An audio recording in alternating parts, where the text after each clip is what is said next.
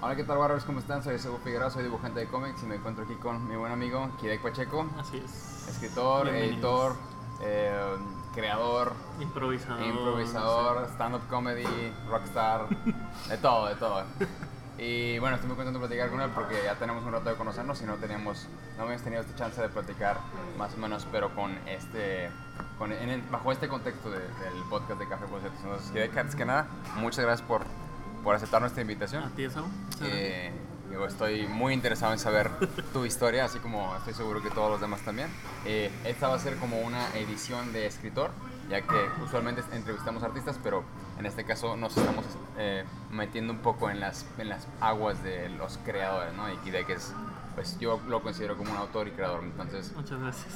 Kidek, eh, take it away. ¿Cuándo, ¿Cuándo fue, cuando estabas tú pequeño, que tuviste, no tuviste una visión o cómo fue que tú identificaste, me gusta escribir?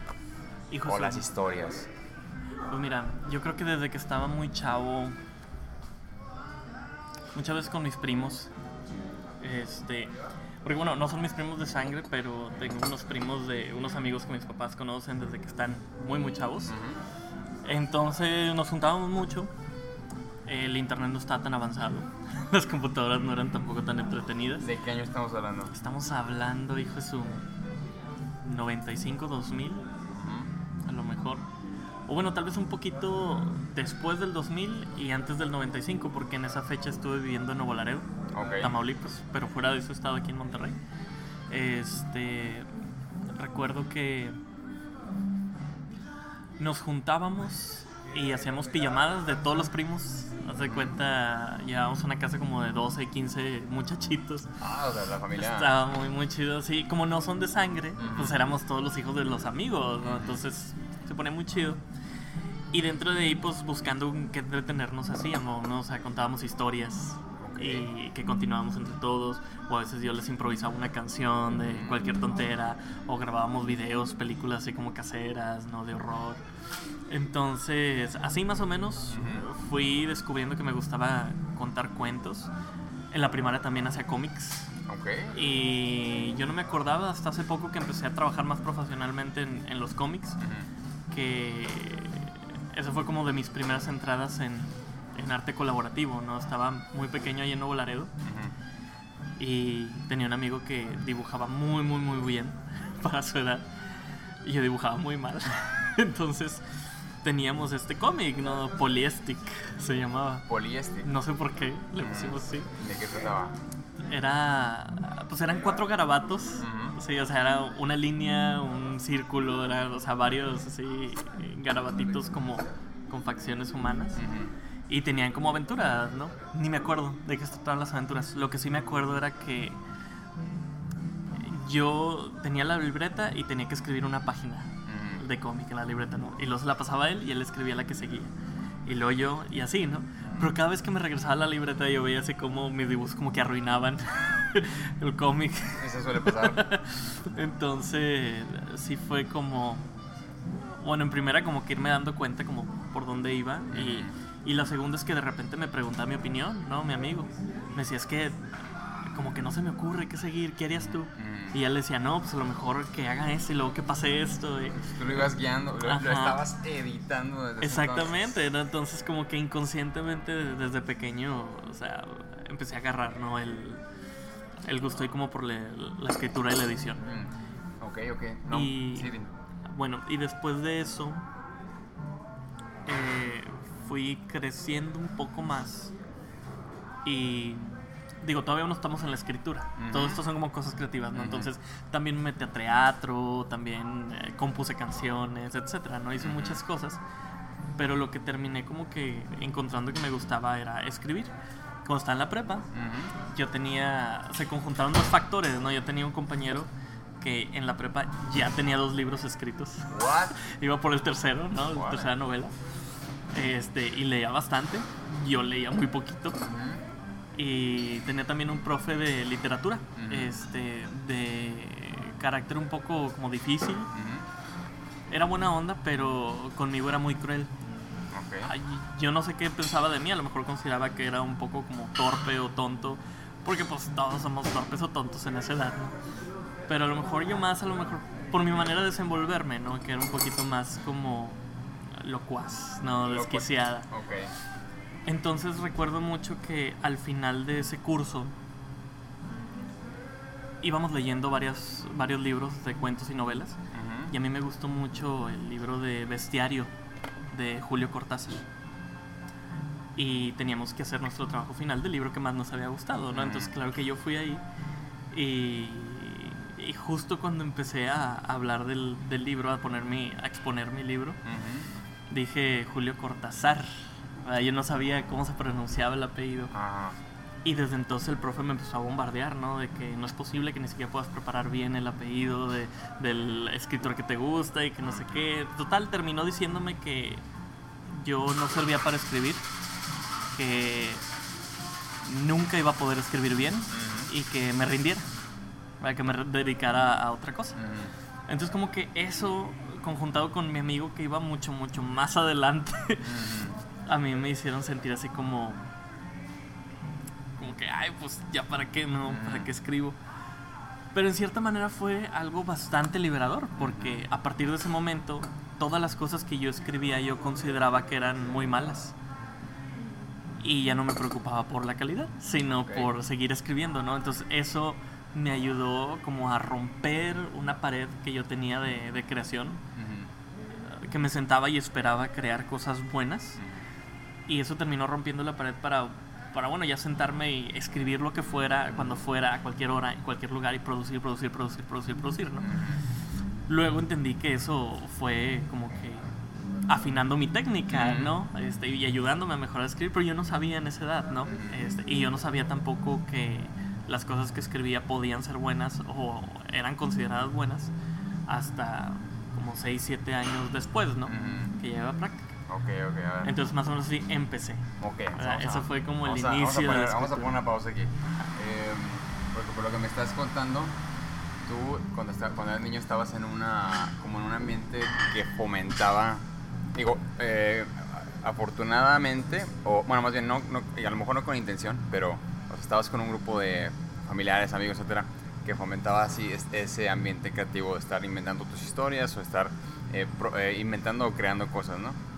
E- eso como que te da el- la, la chispa o te, más bien te mantiene eh, pues como con la, la sed de seguir, de seguir creando. Ujú. Y luego, bueno, te, te saltaste ahorita toda la, la primaria, no sé si hay algo haya, haya tenido que ver, pero llegamos a la prepa y ahí te encontraste con tu primera dificultad o primer reto, ¿no? Primera barrera, que en este caso es alguien que te estaba, que te estaba, pues estaba cortando las alas, ni, si- ni, si- ni siquiera las tenías, ¿no? Me intentaba ayudar, ¿no? Ajá, o sea, este- es algo que sí vayas a poder hacer bien, Y ¿no? es, y es, es muy, pues no, no interesante, sino más bien como que, pues ma- medio mal, mal, bueno, no juicio, pero como que muy mal de, de un maestro.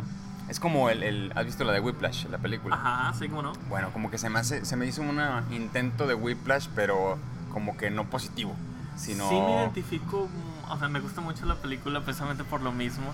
Obviamente yo no sangré de los dedos. no sabemos, escribía. no sabemos, eh. ¿verdad? Pero algo que sí pasó, eh, te comparto la anécdota. Recuerdo que el último día de clases, el profe nos preguntó que si nos había gustado la clase de literatura. Y la gran mayoría dijimos que no. Y eso a mí me sorprendió porque pensé que yo era el único ¿verdad? que, Sí. que la detestaba. Ajá. Entonces bastantes compañeros dijeron que no, no ¿Qué- todos, qué- ¿verdad? ¿Qué, decían? ¿no? ¿Qué fue lo que dijeron? ¿Por qué que, que era muchísimo muy exigente, que los hacía leer cosas bastante difíciles y luego este, esperaba que las comprendieran sin él explicar cosas, bla, bla, bla, ¿no? Y luego el profe eh, preguntó, pero, o sea, ¿les gusta más la, la literatura? ¿Les gustan más los libros ahora? Y un compañero dijo, no, profe, ahora detesto los libros. Jamás voy a leer algo otra vez en mi vida. Este, gracias a esta clase ya entendí que leer no es para mí. Y el profe empezó a llorar. Oh, qué fuerte. ¿Enfrente de Porque, todos? sí, porque obviamente esa no era su intención, no era que aprendiéramos, que, que conociéramos más de, de literatura. Pero, pero a mí se me hizo como que bastante fuerte ese encuentro, ¿no? De, de él, de la exigencia. Y, y yo creo que entonces fue cuando a lo mejor eh, tuve esa semillita, ¿no? De, ah, tal vez puede estar mal. O sea, sí, tal tal vez la persona que me está enseñando no tiene todas las respuestas. Ajá, sí. Aunque tenía bastante conocimiento y conocía bastante literatura, pues una cosa es saber literatura y otra cosa es saber enseñar. Sí, entonces, pues bueno, quién sabe, ¿verdad? Cómo le haya ido, espero que esté haciendo cosas muy geniales con su vida. Pero fuera de eso, o sea, yo no salí de ese, de ese hoyito hasta mucho más tiempo después. Ujú. Pero bueno, regresamos a... Bueno, estábamos con tu amigo que había escrito dos, tres Oh, sí. eh, libros y bueno, era- eso era como la- el conjunto de las cosas de que te- este maestro te había dicho no sirves para escribir, ya no escribes y tenías a tu amigo que había escrito ya dos, tres libros para su tercer libro, ¿no? Y era el favorito del profe. Ah, digo, no me queda, no me queda la menor duda, ¿no? Pero Sí. esa, esa confusión de cosas, como que, bueno, a mí me sorprendió, como por lo que me estás contando, que en vez de, de- de animarte a desistir, o bueno, que te desistiera eh, de escribir, como que más bien te animó a seguir haciéndolo, quitándote esas barreras de, bueno, ya, o sea, no tengo que escribir a lo mejor lo, lo mejor que se hace, pero puedo escribir como yo quiera porque no tengo nada que perder, ¿no? Como que es esa- Sí, sí, sí. bueno, ya por ahí vamos. Este. Y pues no tenía nada que perder, ¿no? entonces. ¿Qué empecé a hacer entonces? Mm. ¿Cuáles eran tus, perdón, ¿cuáles eran tus gustos en ese entonces? ¿O, o de qué escribías? O, o de cuáles eran tus motivaciones para escribir también? Lo primero que empecé a escribir fue en la secundaria, rap. Rap. Sí. Canciones de rap. Sí, sí, me gusta mucho Ah, el rap. qué loco. Este. Me gusta bastante el rap. Está en mi dieta diaria, ¿no? De música. Pero después de la secundaria, en la preparatoria empecé a escribir más poemas. Porque siempre fui muy desesperado. Sí, entonces desde niño, Ujú. cuando estaba, digo, regresando a lo de mis primos y demás, Ujú. las improvisaciones, las películas, todas esas cosas las prefería escribir cuentos, Ujú. porque escribir un cuento era sentarme, dedicarle como media hora, una hora a estar escribiendo y lo que alguien le dedique 20, 10 minutos a leerlo. Entonces era un proceso muy tardado, ¿no? En cambio, si yo agarraba una guitarra y empezaba a tocar y empezaba a improvisar, era inmediata la gratificación, ¿no? O sea, la respuesta del público. De la misma manera con una película que estábamos grabando, ¿no? Grabábamos, terminaba la escena y luego, ay, a ver cómo quedó. Sí, entonces este, ese tipo como de, de inmediatez era lo que me llamaba mucho la atención, ¿no? El ver cómo, cómo podía modificar el estado del ánimo o influir en el estado de ánimo de alguien con, con una obra, ¿no? Ujú. Y por eso o sea, el rap se me hacía rápido, se me hacía sucinto y que las rimas ¡pum! te pegaban cuando las escuchaba ¿no? Y las podía escribir rápido.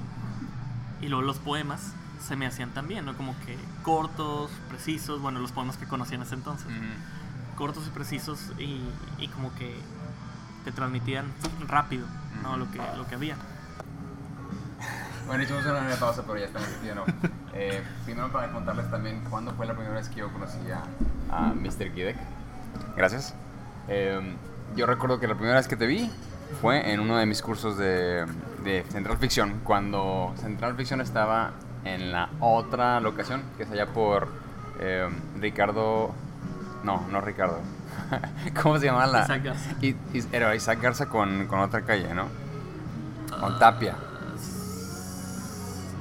No, era Tapia, discúlpame, era Tapia con la grandota que Eh. conecta con Garzazada. Bueno, en esa ocasión ahí estaba en Central Eh, Ficción. No, con Revolución Félix U. Félix U. Gómez creo que sí, ajá. Félix U. Gómez con Tapia. Con Tapia, sí. Es que yo siempre de que Ri- Ricardo Tapia, no, no es Ricardo Tapia, pero es Tapia. Bueno, ahí fue cuando yo conocí a Kidek. Yo estaba dando unos cursos de dibujo en ese entonces eh, y me tocó en uno de los grupos.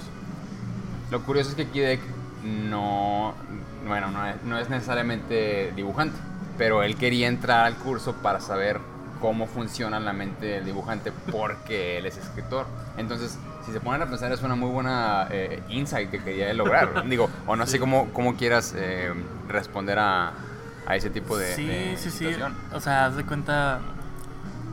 Esa fue la, la motivación para entrar a tu curso. Este. Y sí fue también como el abrir mucho los ojos, sobre todo por, como comenté, por mi falta de paciencia, ¿no? Entonces como que, ay, yo no puedo dibujar porque es estar ahí metiéndole a una página una hora, dos horas, no sé cuánto tiempo. no puedo. Tú viendo en, en términos de quiero que la historia esté creada. O sea, quiero crear una historia y no puedo meterme a dibujar porque me tardo mucho en dibujar. Ujú. Pero quisiera que, que estuviera ya hecha. De ahí Exacto, sí, y no estoy dispuesto a poner No voy a invertirle. todo este tiempo en la Sí. página. Entonces, eh, sí fue bastante como... Por un lado, los detalles que necesita el dibujante. Entonces, eso me ayudó a medio dirigir un poco mejor los guiones de cómic que creo. Y también a entender un poquito el, el esfuerzo detrás del dibujo, ¿no? Y el esfuerzo detrás de cada redibujo o corrección. Y la importancia de mis errores, Ok. ¿verdad? Entonces yo creo que me hizo afinar un poco más mi... como... mi necesidad de hacer historias como más coherentes, más conservadas, más así como precisas, bien hechas, ¿no? Ujú. Este, para no entorpecer. Bueno, bueno, no, La no- vida del menos- del que dibujante, más como eh, enaltecer o que, haya, que haya una mejor sinergia, ¿no? Ajá, Pero sí. si quieres, ahorita retomamos el tema. Muy bien. Regresemos a... Me estabas diciendo que te gustaba más hacer eh, poemas porque Oh, sí. precisamente estabas como que en un desesperadillo y querías que fuera ya inmediata, inmediatamente como... Sí, más rápido, creación, ajá. más veloz. Recuerdo que cuando Prepa. Me dijiste. Sí, en la prepa. En la prepa sí intenté a lo mejor algo de formato un poco más largo, inspirado por este compañero que tenía los dos libros. Ujú. Pero claro que no sabía casi nada de novelas porque leía muy poco o casi nada. ¿Cómo- eh, qué bueno, no qué estilo, sino cuáles eran tus influencias o qué, qué tratabas de imitar. Me imagino que todo el mundo, como empezamos imitando a alguien más, ¿tú ¿qué tipo de historias tratabas de hacer? De... Creo que tendrían que ser historias como de ciencia ficción. Casi no me cargaba la fantasía. Era más como como crimen o como cosas creepypasteras antes de que existiera el término creepypasta, Sí, ¿no? sí, sí, ok. Este, pero sí muy cargado para, para ese lado y y también muy mal escritos. o sea, en cu- cuestión de personajes y, y demás, ¿no? Pero, en fin, esos, esos primeros como libros o novelas que escribía, proyectos, me acuerdo que yo los hacía con... Creía que una página, página y media de escritura podía ser un capítulo. Ok. Entonces, según yo ya tenía 26 capítulos, ¿no? Ah, bueno, cuento, eh, cosas así. Todo el mundo empezamos por algún lado. Ajá, cosas así, ¿no? Entonces me acuerdo que uno de esos primeros cuentos era de una guerra de bandas, pero habían seis bandas, entonces eran tres, seis líneas narrativas que tenía que Uf. seguir a- a- al mismo tiempo. Y eso me divertía pues porque me aburría muy fácil, no me desesperaba. Entonces como que, ay, escribí mucho este personaje, Fuf, la otra banda. Mm. Entonces como que eso me ayudaba un poco. Y recuerdo que tenía, que habrán sido a lo mejor unas 6, 7 historias ya avanzadas. En total sí tenía como unas 300 páginas de varias cositas que había escrito, ¿no? Pero poquito a poquito a lo largo de los años. Cuando tenía 23 años. Me acuerdo que fui a comer al centro de, de la ciudad. Ya había terminado la carrera, creo. Y me acuerdo que cuando regresé de cenar esa noche, me habían abierto la cajuela del carro. Y me robaron mi mochila. Y en la mochila lo único que tenía era una biografía completa de Eugenio Salvador Dalí. Tenía dos plumas y tenía todo lo que había escrito en toda mi vida hasta ese momento. O sea, todos los... O sea, no sé por qué no creía en las computadoras, ajá, los backups. Todo lo tenía en esas li- en esas libretas Sí. y creo que lo tenía ahí porque me lo llevé a trabajar a un café o algo así días atrás y no lo había sacado de mi cajuela. Entonces, o sea, ni siquiera dinero, ni papeles, nada, ¿no? Nada más se robaron mi obra y la tiraron a lo mejor en un campo así, desierto, lo que sea. Y me acuerdo que la persona que iba conmigo me, me dijo muy sabiamente en ese momento, bueno, este, te quedan dos opciones, ¿no? Puedes dedicarte a otra cosa o puedes volver a escribirlo otra vez. Y me acuerdo que eso me dejó pensando bastante tiempo. Toda esa noche me quedé pensando mucho, mucho, mucho rato sobre si lo iba a escribir otra vez o no. Porque al fin y al cabo yo lo había escrito, ¿no? Estaba aquí adentro. Sí. Y dije, pues va, sí, vale la pena. Y me acuerdo que ese fue el momento decisivo donde empecé a tomarme más en serio la escritura, ¿no? Empecé a buscar también maneras de aprender un poquito más, de conocer un poquito más de qué es la escritura, qué es la literatura, las bases básicas, ¿no? Bases básicas, etcétera, ¿no? Entonces fue como que el parteaguas que, que lo pasó de un hobby a una profesión o un intento ya de, de una escritura más profesional, ¿no? Este, pues sí, ese fue así como que Bueno, no, momento bien. decisivo. No, bueno, está bien. Y de hecho, Sí. pues, este, me, voy a, me voy a pescar de eso. Eh, ¿Tú estabas allá, estabas en la universidad o estabas trabajando en algún lado o en qué momento estabas tú ahí de, de- de tu vida? cuenta, en ese momento estaba trabajando, pero yo estudié ciencias de la familia, Que es como consultor familiar, Ah, Ok. como un psicólogo de familias, pero no tan profundo. Ok, ok. Es, es- o sea, entonces no, el que tú hayas decidido estudiar eso no fue como influenciado o no fue como pensando en que querías dedicarte a la escritura. No, no, no, para nada. O sea, me acuerdo que mi primera elección de carrera fue filosofía. Entonces entré a a estudiar filosofía en la Facultad de Filosofía y Letras, no en la uni, un año. Que era nada más el tronco común. o sea, realmente no me metí a lleno en cosas de filosofía. Ah. Pero me acuerdo que conforme estaba estudiando ese año, este, gracias a Dios a mi papá le dieron una oportunidad muy buena en su trabajo. Le dijeron, oye, ¿sabes qué? La oficina está pagando becas. Entonces, pues agárrate la carrera que tú quieras. Este, y pues la oficina te, te- te pone la beca. Luego estudias filosofía porque es la carrera más barata Ya. de la UNE, ¿no? Ok, Tú te la puedes pagar. Hay, dale. Así es. Entonces eso hice, ¿no? Me cambié a... Estaba entre diseño gráfico y ciencias de la familia. Ujú. Pero como ciencias de la familia tenía en el programa varias cosas así como de filosofía, teología, cosas así un poquito más... Me gustó. Me gustó, me fui por ahí. Ujú. Luego ya descubrí con una consulta a la cámara Hessel, que es la cámara donde te meten con un vidrio en medio, que de un lado sí ves, pero del otro lado no. Bueno, ahí hacíamos como nuestras consultas de prueba, ¿no? De un lado yo estaba consultando al paciente, del otro lado está la maestra, digo, sin liberar datos del paciente, pero pues terminó siendo tres, cuatro de las sesiones más pesadas que he tenido así como en mi vida de, de tratar un problema. Y ahí fue donde dije, no, No, yo no puedo, no puedo hacer esto, no puedo dar consulta, ¿no? Ujú. Me traigo los problemas, ¿no? Ah, no, ya. Sí, me los traía conmigo. Entonces, pues bueno, salí de ahí e intenté combinar un poquito como que mis gustos, ¿no? Redacción, etcétera, con, con este aprendizaje psicológico. Y pude trabajar como de creador de contenido y copywriter en algunas revistas, así como de consejos para la familia o de psicología familiar o cosas así. Pero poco a poco me va dando cuenta que no era suficiente para mí. Sí, no era suficiente y era un ambiente muy diferente al que yo quería, ¿no? O sea, yo como que a lo mejor buscaba algo más tranquilo, más como artístico, más como que libre eh, en, en lo conceptual. ¿Sí me explico? Más abierto a, a- a ideas.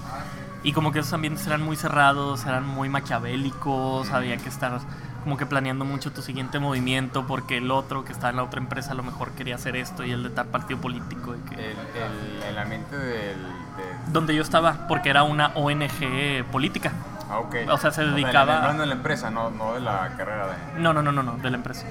Entonces, como que me cansaba mucho eso también, ¿no? El estar cuidando cada, cada paso, ¿no? Entonces, eso aunado a lo del robo. Fue lo que me catapultó, ¿no? A, a lanzarme hacia otra cosa, empezar a buscar cursos, talleres, este, videos online y, y- y pagos así de, de a larga distancia con otros profes, etcétera.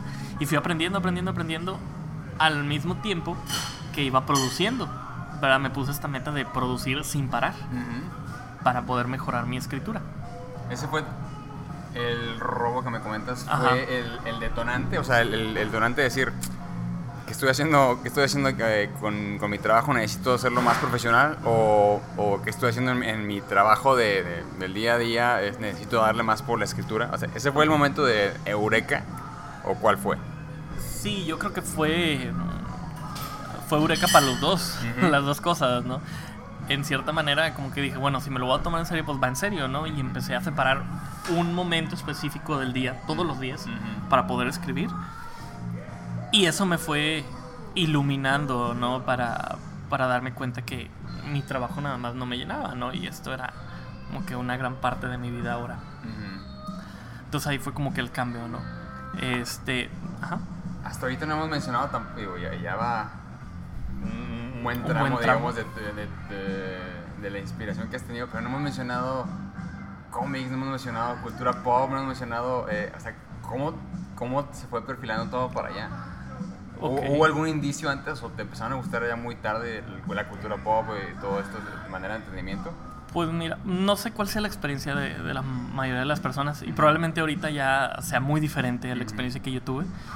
Pero antes, además de que yo era una persona también un poco más reservada Ujú. en cuanto a mis gustos, no había tampoco tantos foros que yo conociera para intercambiar opiniones de mis gustos. Entonces, yo siempre me sentí muy solitario en las cosas que me gustaban.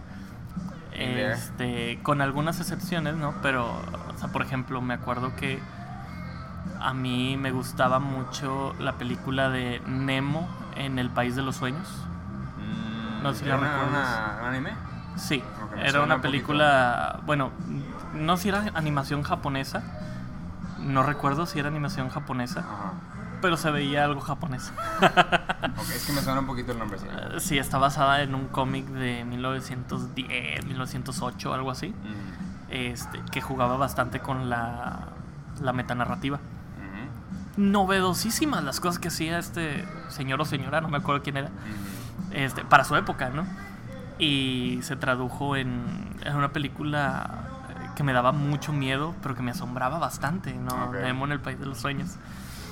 Y a partir de ahí varias cosas me empezaron a, a pescar la atención, como por ejemplo Invasor Sim, sí, me encantaba, Pity Pit, que es una serie también de los noventas de dos hermanos pelirrojos que se llaman exactamente igual. Ujú. Pity Pit. Este. ¿Qué más cosas? Anime, pero de eso toda la vida. Este. Las tres pelirrojas, ¿no? De, de mi adolescencia, que era mi Camila Cazafantasmas. Ah, sí. Está Lina Inverse de Slayers. Y está Lucy de las Guerreras Mágicas. Claro. Sí, entonces ese era como mi trío poderoso. Este. Pero entonces sí, sí te gustaba todo, o sea, todo esto que estamos platicando, Sí, más sí, sí. no tenías con quién compartirlo. Exacto, sí, sí, sí. Este, y muchos de mis primos también, ¿no? Estaban como que más separados de, de todo este lado de, de cultura un poco más como geek o extraña en aquellos tiempos, ¿no? ¿Será porque no estaba tan mainstream, no, no, no era tan popular A como lo lo, mejor, es ahora? muy probablemente. Pero pues yo de esa edad, ¿cómo, cómo saberlo? verdad? ¿Qué edad tenías? Pues mira, Invasor Sim habrá salido cuando tenía 14, 13 años, a lo mejor. Sí, en el 2000 y pico, 2002, 2003, por esas fechas. Este. Y. Fuera de eso. Ah, bueno. De los libros que más me sorprendieron ahí en el curso de literatura que tomé en mi prepa fueron Bestiario, Julio Cortázar y La Hora de la Estrella, de Clarice Lispector. Ok. Se me hizo impresionante, o sea, las cosas como que lograban.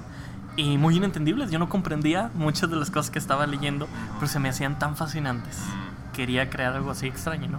Pero lo que terminó así de, de, de dar en el clavo con lo que yo quería crear, algo como, fue La Guía del Viajero Intergaláctico, de. Douglas Adams. Ujú, Esa sí la conozco. Sí, me acuerdo que cuando estaba en la prepa me aventé el primer libro. Primero lo conocí porque mis compañeros platicaban de eso. Entonces me di la oportunidad de ver la película. Creo que la película salió por esas fechas. Por ahí.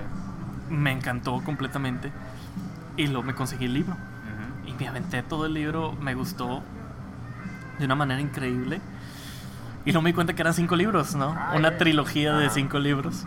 En palabras de Douglas Adams. Y pues también, ¿no? Ese fue yo creo que de los primeros libros grandotes que me conseguí, que leí.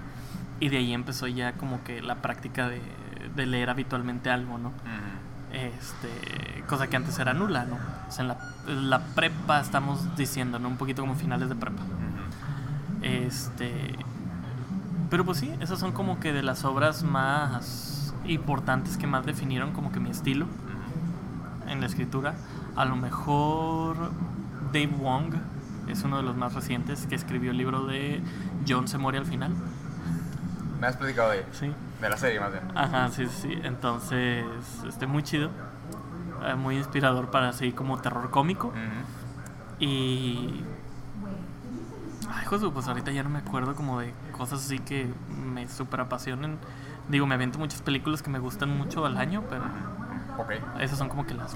ok, ok, puntuales. Entonces, bueno, regresamos a donde estabas tú. eh. Oye, no sé si ya, ya pasaste ese punto de eh, me, me voy a dedicar más a esto en serio, empecé a tomar cursos. ¿Estás más o menos en ese punto platicando ahorita? O, Sí, o no? sí, sí, sí. Justo estaba. Me acuerdo que dejé mi trabajo. Eh, y dejé mi trabajo. Para empezar, todo esto siempre, siempre, siempre, siempre he contado con el apoyo innegable de mis papás, ah, de mi familia, este, mi hermana también. Entonces, recuerdo mucho que una frase que me dijo mi papá cuando yo estaba en la secundaria y empecé a conocer como lo que eran las carreras y los oficios y me dio a buscar. Y yo le preguntaba a mi papá, este, ah, ¿qué carrera puedo estudiar? O sea, no hay ninguna carrera que me vayas a decir que no, etcétera. Y recuerdo que mi papá me dijo, no importa lo que estudies, siempre y cuando quieras ser el mejor ah, en lo que estás estudiando. Y eso me dio bastante tranquilidad y libertad, ¿no? Para saber como que, ay, puedo escoger lo que yo quiera, pero también bastante responsabilidad, ¿no? O sea, para saber si, si la cajeteaba era mi culpa. Ajá. Si no era culpa de mis papás, no me habían obligado a estudiar, fue mi culpa, ¿no? Sí, y esos eran miles de pesos tirados a la basura. Ujú. Este, entonces yo creo que fue un paso bien, bien, bien difícil el, el dedicarme a la escritura por esta sensación, ¿no? De la responsabilidad que iba cargando, pero por muchos eventos que pasaron ahí en, en mi vida en ese momento, recuerdo que yo pensé, bueno, no vale, no vale la pena conservar una, una promesa así, ¿verdad? Un peso así, si me iba a llevar a una vida de desdicha, ¿no?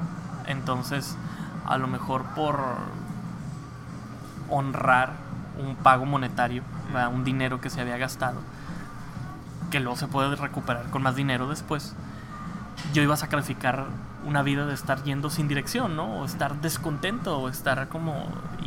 Y, me tocó ver a lo largo de que iba creciendo en varias personas este, cómo, cómo esa vida desdichada arruinaba las vidas alrededor de la vida desdichada, ¿no? ¿Hablas de escoger una Sí. carrera que no te gustaba? Estar haciendo algo que, que, que no te- que no te apasiona, ¿no? Este, que no es lo mismo que aprender a amar tu trabajo, ¿no? O sea, yo, yo siempre he tenido también esta idea de que o sea, las carreras que estudiamos en la universidad y todo son un constructo de la sociedad, pero no son una manera, no reflejan nuestra humanidad completa, ¿no? Entonces, una persona puede ser feliz tanto estudiando veterinaria como estudiando física, matemática, como estudiando a lo mejor pintura, ¿sí? Y en las tres carreras a lo mejor puede dedicarse, ¿no? Nada más que nosotros elegimos una por practicidad, Ujú. ¿Sí me Sí, explico? Sí, sí, estoy de acuerdo. pero, o sea, yo, yo nunca he sentido tampoco como que haya traicionado mucho la confianza de, de mis papás o el dinero invertido por dedicarme a escribir, sino que siento que sí me ayudó bastante la carrera, ¿no? Sobre todo a la hora de, de crear los personajes, crear historias que puedan así como que agarrar Ujú. a, a los demás, ¿no? Entonces, ¿qué iba con todo esto? Me perdí. No te apures, no te apures, así, así pasa.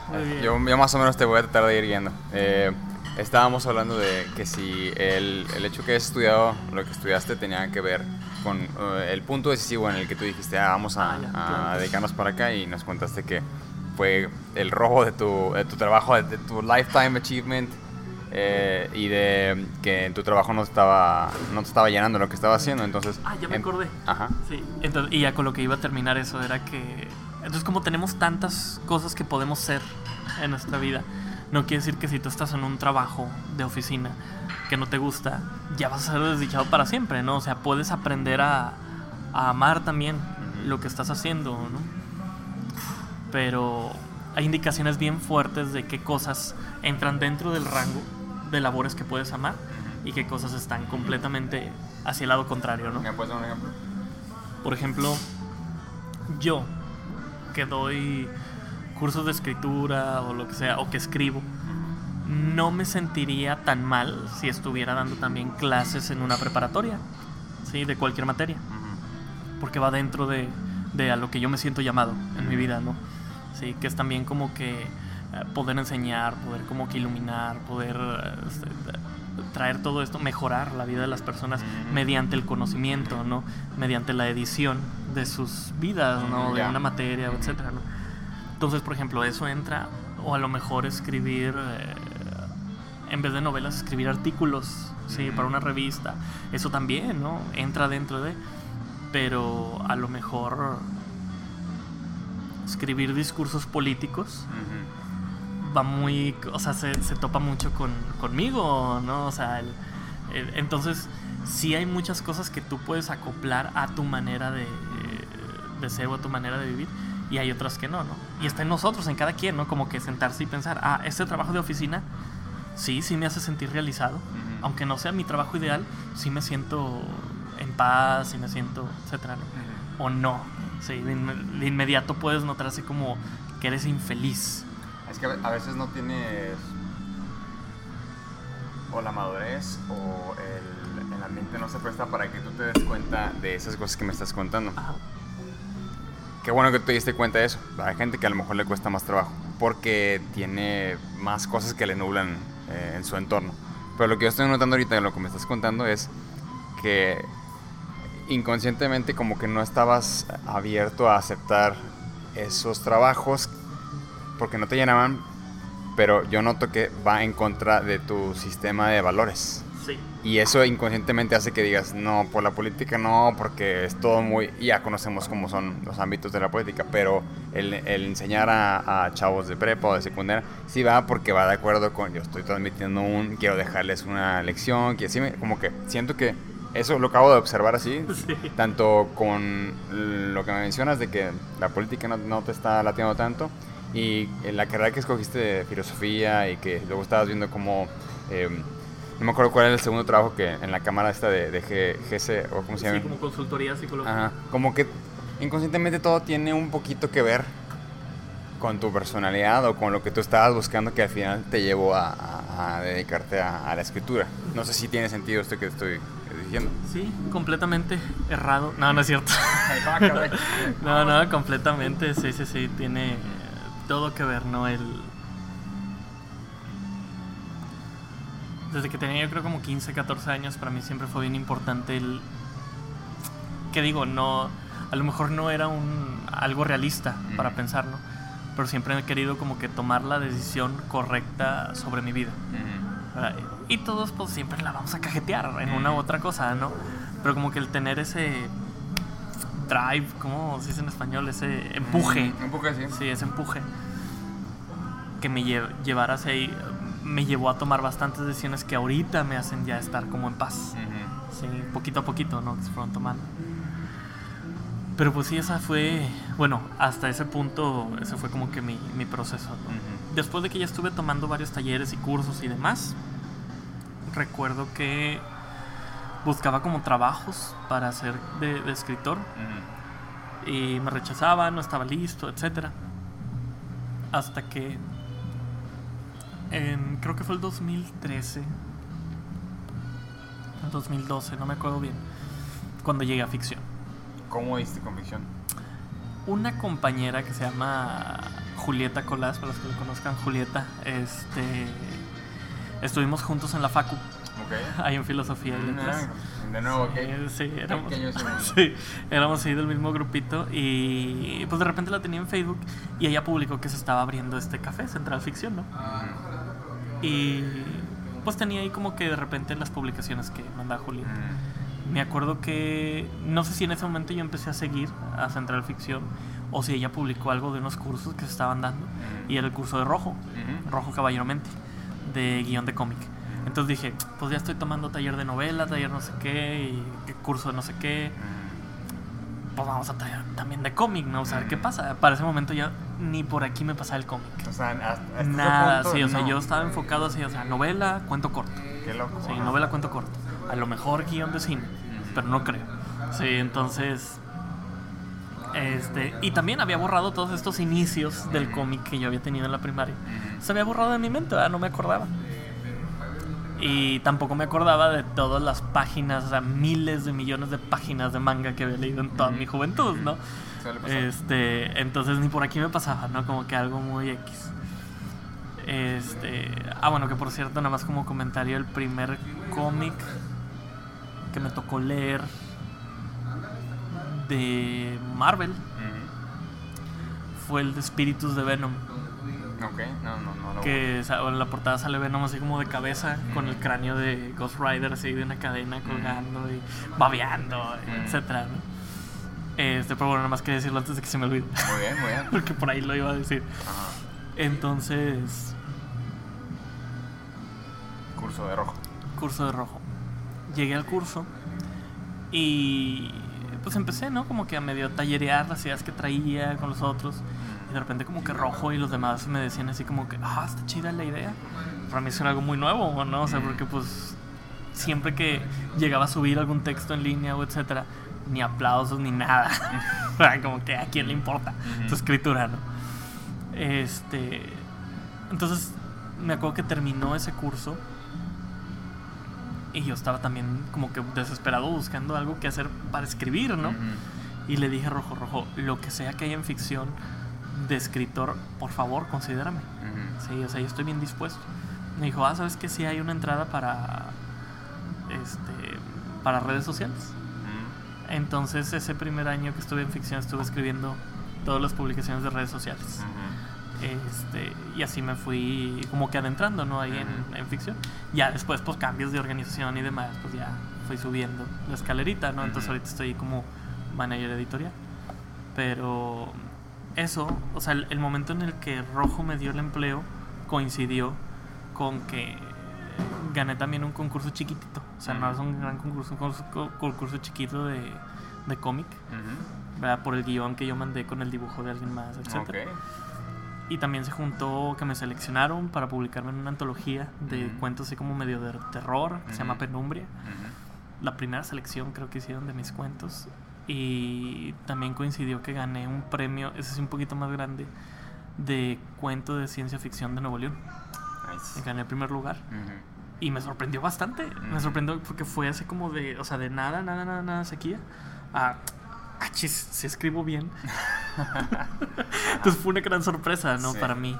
Este. Y también como que el abrir mucho mi, mi, mi cabeza a, a que siempre hay un mercado para cada tipo de escritura, ¿no? Y a darme cuenta del tipo de escritura que yo estaba haciendo y hacia quién lo estaba dirigiendo, ¿no? Y en qué estaba creciendo. Entonces, de ahí ya ha sido ir creciendo un poquito más, más, más, más, sí, en, en, en obras, ¿no? Cosas escritas. Ok. Bueno, antes que nada, muchas felicidades por todos tus logros. Gracias. A mí no me sorprende. Yo ahorita lo estoy viendo todo desde afuera. Sí. Uno, cuando cuenta, no sé, lo que le ha pasado así, todo lo tienes pues, en tu cabeza y a lo mejor se te hace extraño que pasen las cosas de cierta manera o así. Pero eh, yo después de ya platicar pues, con, con todos los artistas, un saludo a todos los artistas que, que han pasado por este podcast y, y los que pasarán. Eh, después de platicar con todos ellos, como que vas viendo ciertos patrones, vas viendo ciertos comportamientos. Entonces, a mí no me suena extraño. A lo mejor te dice en el momento que hayas eh, empezado ya a tener eh, éxitos o, o ganar concursos, ¿sí? porque tienes toda una vida de haber hecho escritura. A lo mejor no necesariamente como tú pensabas que iba a, a- a resultar, pero estuviste haciendo paying your dues, ¿no? Estuviste picando la piedra porque tenías una, a lo mejor una visión muy concreta, pero sabías que querías escribir. Y fue, sino hasta, no sé, 8 o 10 años después de que comenzaste, cuando empezaban a ver resultados. Entonces, a lo mejor a ti te, sonaba como sorpresivo, pero viéndolo desde afuera no está tan sorpresivo. Yo, tratando de conjuntar todo lo que he visto, ¿no? sí, Entonces, sí. eh, el, el punto aquí es que uno tiene que practicar y tiene que darle... O sea, que no es una carrera, es un maratón. Y hasta ese punto fue cuando tú empezaste a, a- a ver, oye, mira, todo lo que he hecho a lo mejor sí sirvió para algo. Es lo que yo estoy notando. Sí, de hecho, justamente ahora que lo tocas, este año fue cuando empecé a hacer así como un conteo de las cosas que he escrito. Ujú. Y para empezar, bueno, el, el primer libro, el único libro que he publicado con Mm. mi nombre, autopublicado. Horrible, nefasto.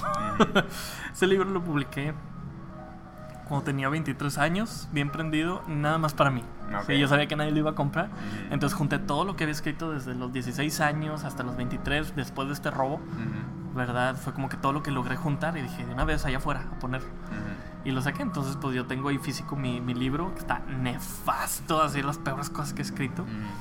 Pero también como gran motivante, ¿no? De que en un principio como que, ah, mira, ya hay algo físico. Ujú. Pero ahorita es un gran motivante de, no puede ser que sea lo único que esté allá afuera con mi nombre. Así ¿no? es. Este, entonces fue ese libro, una novela, todo lo que te menciono ya está escrito, pero no está publicado. Ujú. Una novela, este, tres libros de cuentos, como de 40, 50 cuentos cada libro. Y... ¿Qué me faltará? Bueno, no, eso.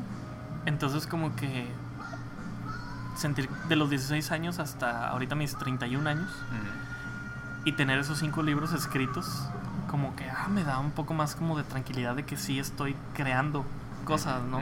Con el tiempo, con el pasar de los años, pero que no es suficiente, tengo que hacerlo más rápido, ¿no? Así tengo es. que crear más, sí, mejorar, o sea, siempre no puedo estar cómodo. Ujú. Sí, en el momento en que yo entre o bueno, eso es algo que le digo mucho a mis alumnos en los cursos, ¿no? Al momento que conocen un artista que les diga que ellos ya están al tope de, de sus posibilidades de, de su arte Ujú. y que ya no pueden mejorar porque ya son lo mejor, quiere decir que ya se estancaron Ujú. y que tú los puedes rebasar. Ujú. ¿Sí me explico? Entonces, esa, esa es la mentalidad, ¿no? O sea, no estancarme. Siempre más, más se puede, más se puede más. Si tramas más complejas, personajes más vívidos, este, cosas mejor construidas, siempre se puede hacer más. ¿Verdad? Subir más arriba. Entonces, pues sí. Bueno, De eso que mencionabas, No, no, no, claro, y estoy de acuerdo y esa, siento que esa debe ser como la, la manera de pensar de, de un creador o de un artista o de un autor, o sea, de, ya sea que escribas o que dibujes o que programes o lo que sea. Bueno, yo así lo veo. En, en mi lecho de muerte, yo quiero tener una hoja de papel y un lápiz en la mano. Y bueno, ya mis seres queridos alrededor, ¿no? Pero hasta el último día en que yo me muera, yo quiero seguir dibujando. Eh, quiero citar, bueno, no citar porque no, no hay ninguna, eh, no, no me sé ningún quote, pero eh, el, eh, el gran Joe Kubert, que en paz descanse, eh, hasta sus últimos días en el hospital estaba dibujando. O sea, no hay mejor ejemplo que, que ese, ¿no? Y si tú te quieres seguir eh, mejorando, si quieres seguir superando, tienes que hacerlo constantemente hasta el último día, ¿no?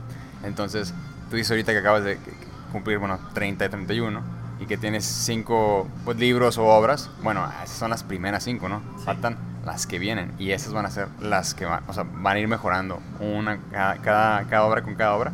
Entonces, a lo mejor lo, lo que te va a definir a ti como autor viene en los siguientes 5 o 10 años, ¿no? Y esas son las obras por las cuales a lo mejor la gente te va a recordar. Entonces, a lo mejor esa puede ser una, ma- una manera de verla. Estas primeras cinco fueron las de práctica, ¿no? De que, ok. Ya sé que las primeras cinco malas. en la siguiente que va, no está, va a estar un poquito menos mala.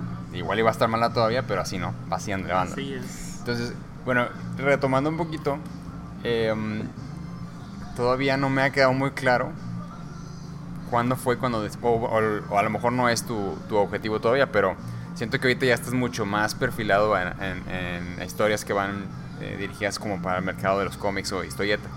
Eh, ¿Esa es como tu intención o simplemente se ha ido dando así y Ya, estás más ya. involucrado en ficción ahorita? O sea, es que eso, eso me interesa mucho Ya, porque muy bien, muy bien. a los artistas creo que también les ha interesado.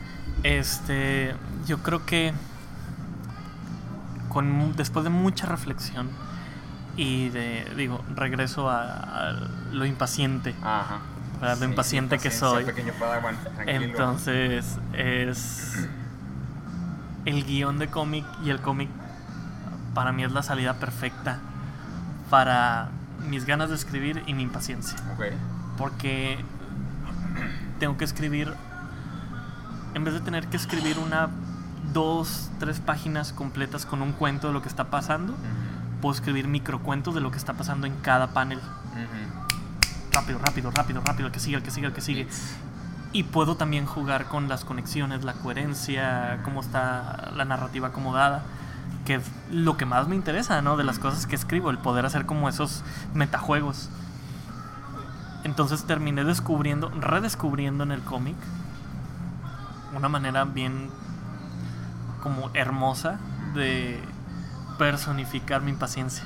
Ok. okay. Sí, entonces. Suena, suena poético, Sí, way. sí, sí, es, es un, es, es un canal excelente que yo no había considerado hasta que entré a ficción, ¿no? A trabajar hace como cuatro años y que hasta la fecha me ha dado lo que los poemas, los cuentos, las canciones, este, el teatro, eh, el video nunca me habían podido dar. ¿verdad? Que es contar cuentos rápido. Sí. es- es una buena manera de ponerlo no lo había pensado así. Así es, entonces yo ya estoy enamoradísimo del cómic. Mm, Este. Y segurísimo. Digo, ahorita menos. Antes era visto como un arte muy bajo. A pesar de que no lo es. Ahorita ya está agarrando un poco más de estima. Sobre todo por el, el uso que le da a Hollywood. ¿verdad? Que muchas películas y series están saliendo de cómics. Sí, ¿Verdad? creo que 10 años que está pasando eso. Ah, Precisamente porque el cómic es como. Es un guion de películas o de series. Este. Afinado. Sí, o sea, con los dibujos, con los diálogos. Entonces, claro que facilita mucho el trabajo de, de mucha gente, ¿no? Este, sin menospreciar todos los jales que hacen la gente de, del cine o etcétera. Pero por eso me está, me está encantando y por eso me encanta el, el cómic, ¿no? Porque no tengo que esperar tanto, ¿no? Eh, lo tardado es el dibujo y pues no lo tengo que hacer yo. Se lo dejo a los artistas. Exacto, ¿no? Entonces, eso que sería a lo mejor la cuestión de esperar, pues no, no me afecta, ¿verdad? Directamente. Yeah. Entonces, sí estoy ca- cayendo cada vez más profundo en las garras del cómic. Digo, sigo enamorado. Mi primer, mi primer amor verdadero que son los cuentos cortos. Este, todavía le, como que le rehuyo a la novela, sí hago mis intentos, pero siempre regreso al cuento corto, regreso al cuento corto. Pero creo que el cómic es más llenador, Ya. sí, en, en ese aspecto para mí, sí, para la personalidad que yo tengo, este, y para lo que me aboco, ¿no? Me está dando la impresión de. ¿Sabes quién es Hideo Kojima? Sí, como no, el de Metal Gear, Ese mero. sí, como no. Me está dando la impresión que. En tu caso, es que como que lo, lo vi un poquito reflejado así, porque él, eh, eh, bueno, más bien, en su caso, él quería ser director de cine, ¿no? Desde siempre. Pero pues, la vida lo fue llevando por los videojuegos y encontró en los videojuegos un outlet para sus facultades de cinematógrafo. Entonces combinó lo mejor de dos mundos y salió, salen las obras maestras que él produce, ¿no? Entonces, pero él como que él tenía su visión de que él quería ser director de cine. Entonces, como que estoy viendo cierta, cierta paralelismo, similaridad en, en, en tu historia, que, que tú querías, o bueno, quieres ser escritor de...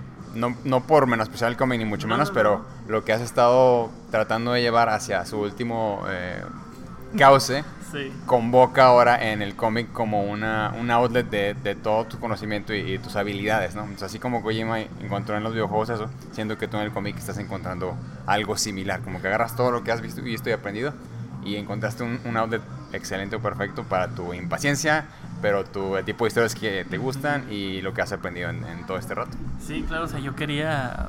ah, no te miento, cuando estaba empezando, mi, mi intención siempre fue ser así como un escritor serio. Sí, que mis obras fueran así como muy reconocidas, un testamento a la literatura, y estar ahí con Borges y los que fueran, ¿no? Pero pues yo no soy así. sí, o sea, en, en la vida diaria yo no soy así. Y en lo que escribo yo no soy así. O sea, me... Sin duda a lo mejor Borges escri- se divertía mucho con lo que escribía.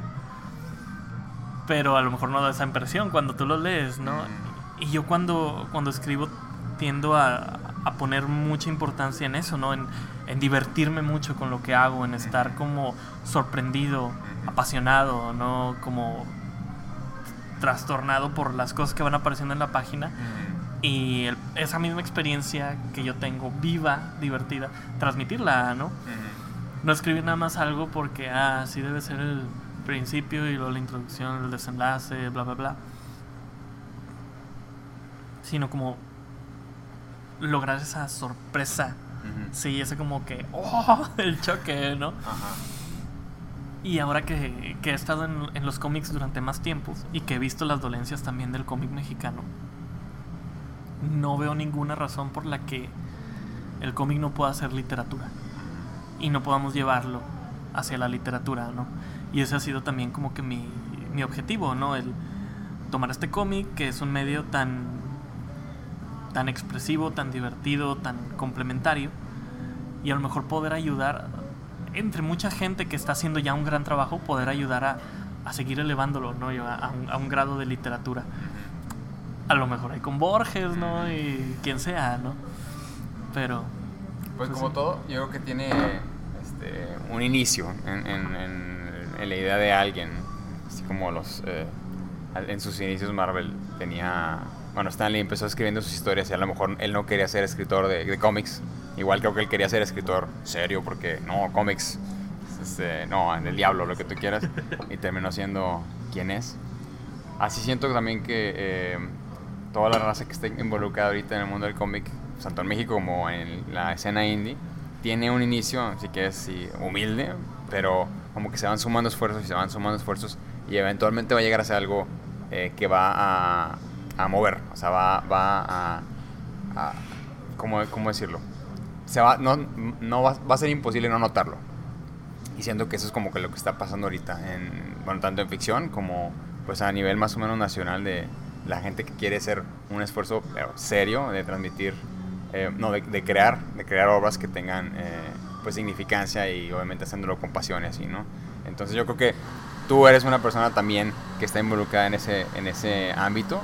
Este, yo conozco tu trabajo que, que estás haciendo con ficción, eh, conozco tu personalidad y bueno, yo quiero felicitarte también por todos los esfuerzos que haces, eh, porque sí se nota, se nota la seriedad con lo que tomas eh, tus proyectos, tus historias y también se nota lo cuánto te diviertes haciéndolo.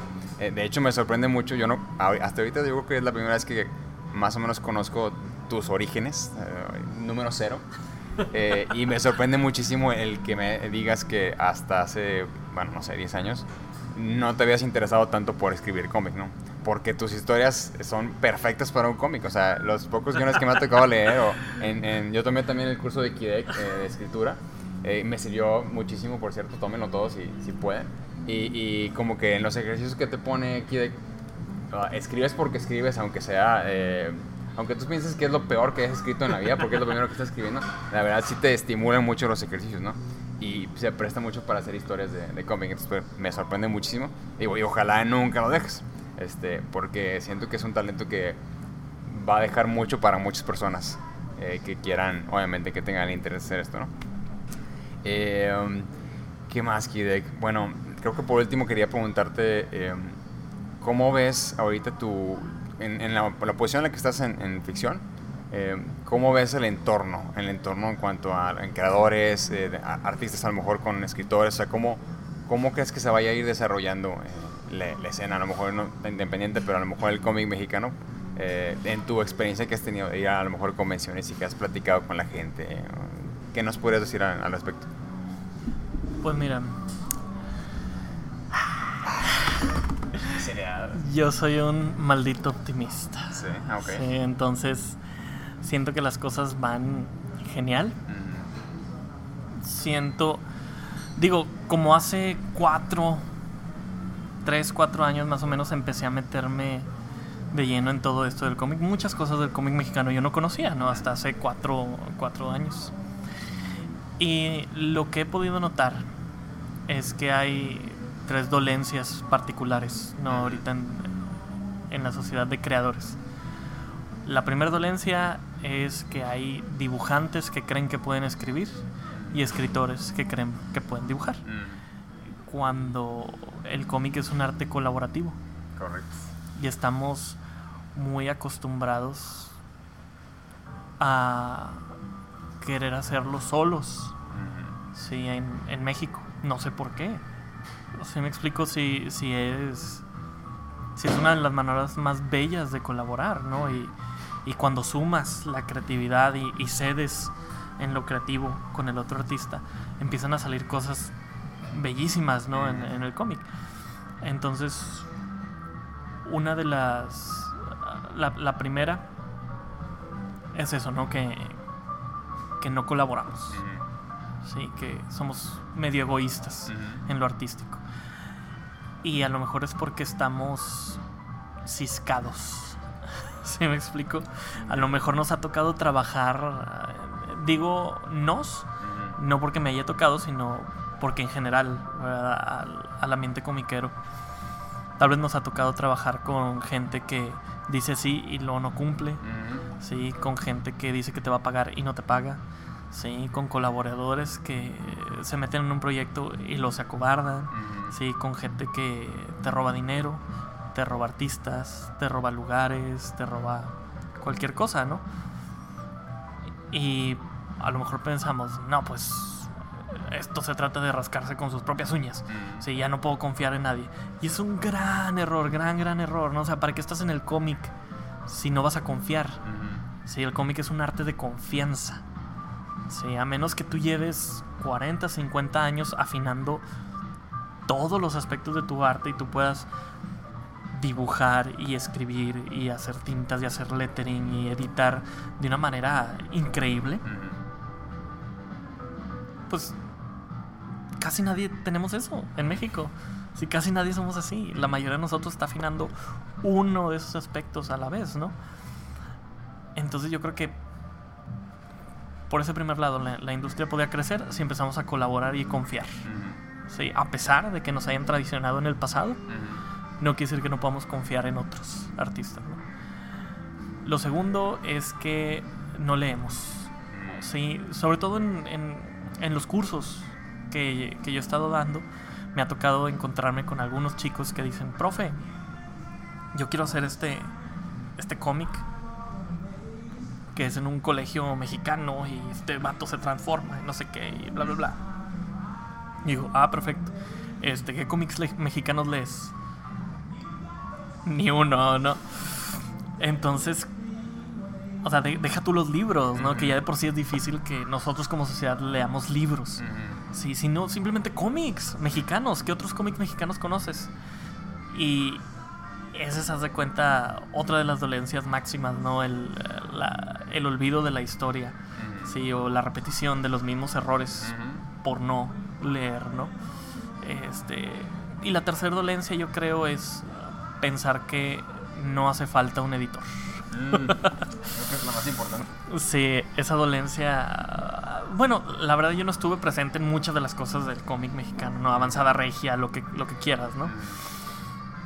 Pero la constante que yo he visto es que en, a lo mejor en aquella época, en los noventas, los artistas se vieron forzados a hacer sus propias editoriales, Ujú. estilo como Image. Pero eso no quiere decir que fueran buenas edi- editoriales, ¿no?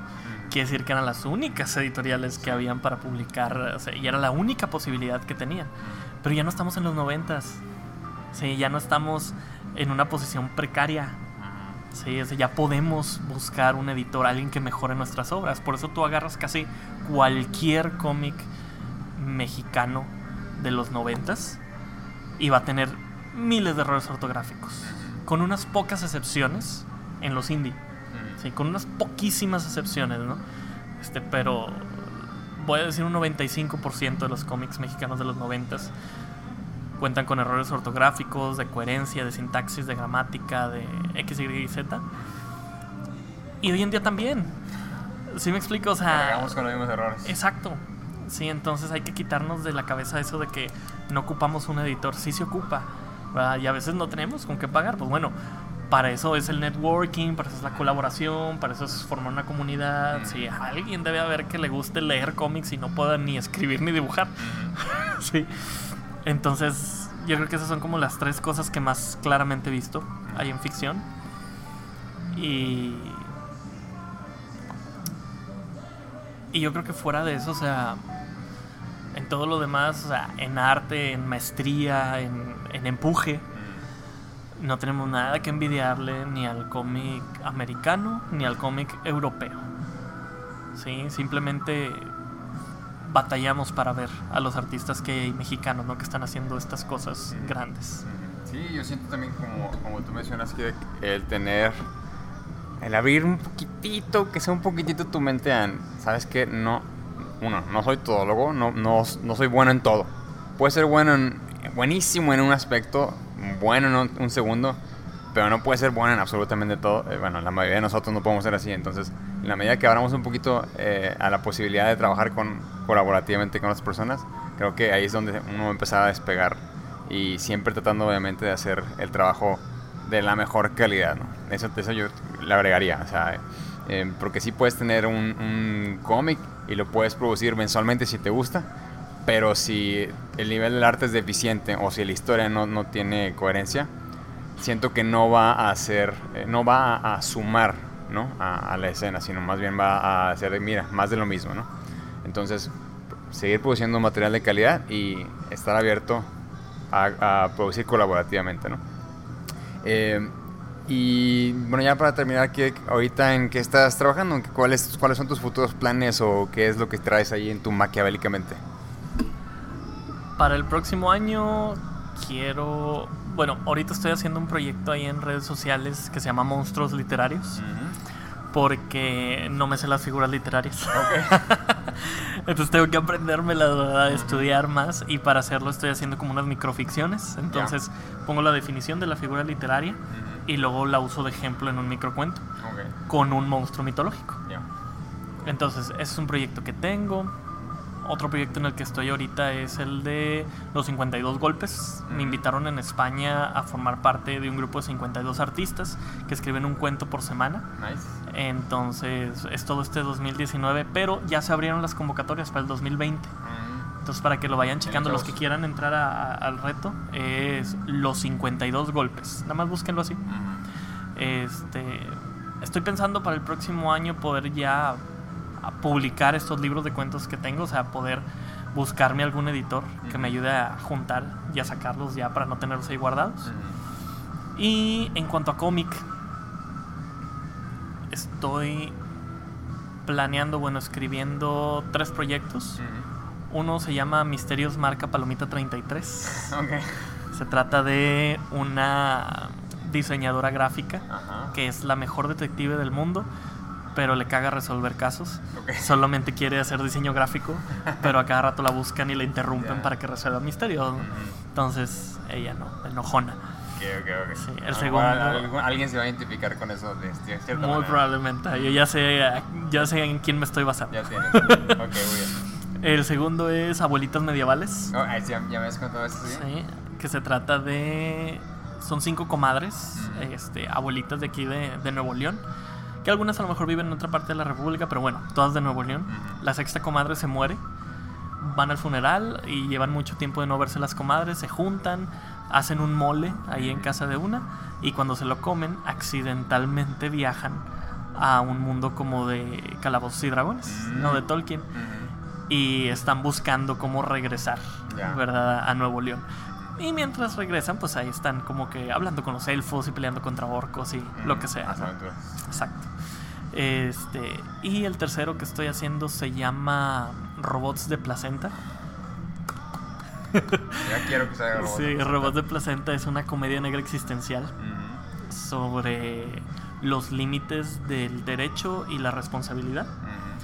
Se trata de una sociedad en el año 373.737. Ok, muy específico, Sí, excelente. Ajá, en, en Monterrey, Nuevo León, como siempre.